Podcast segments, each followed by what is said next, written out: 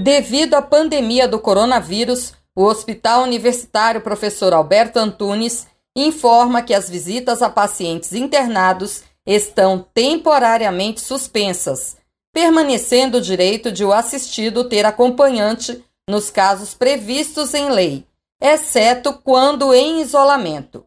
Assistidos que estão na unidade de terapia intensiva UTI podem receber um visitante por dia apenas para ter acesso ao boletim médico.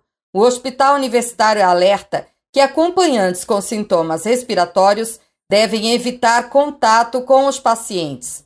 O HU ressalta que as medidas visam garantir a segurança dos usuários e evitar a expansão da doença. Lenilda Luna para a Rádio FAO.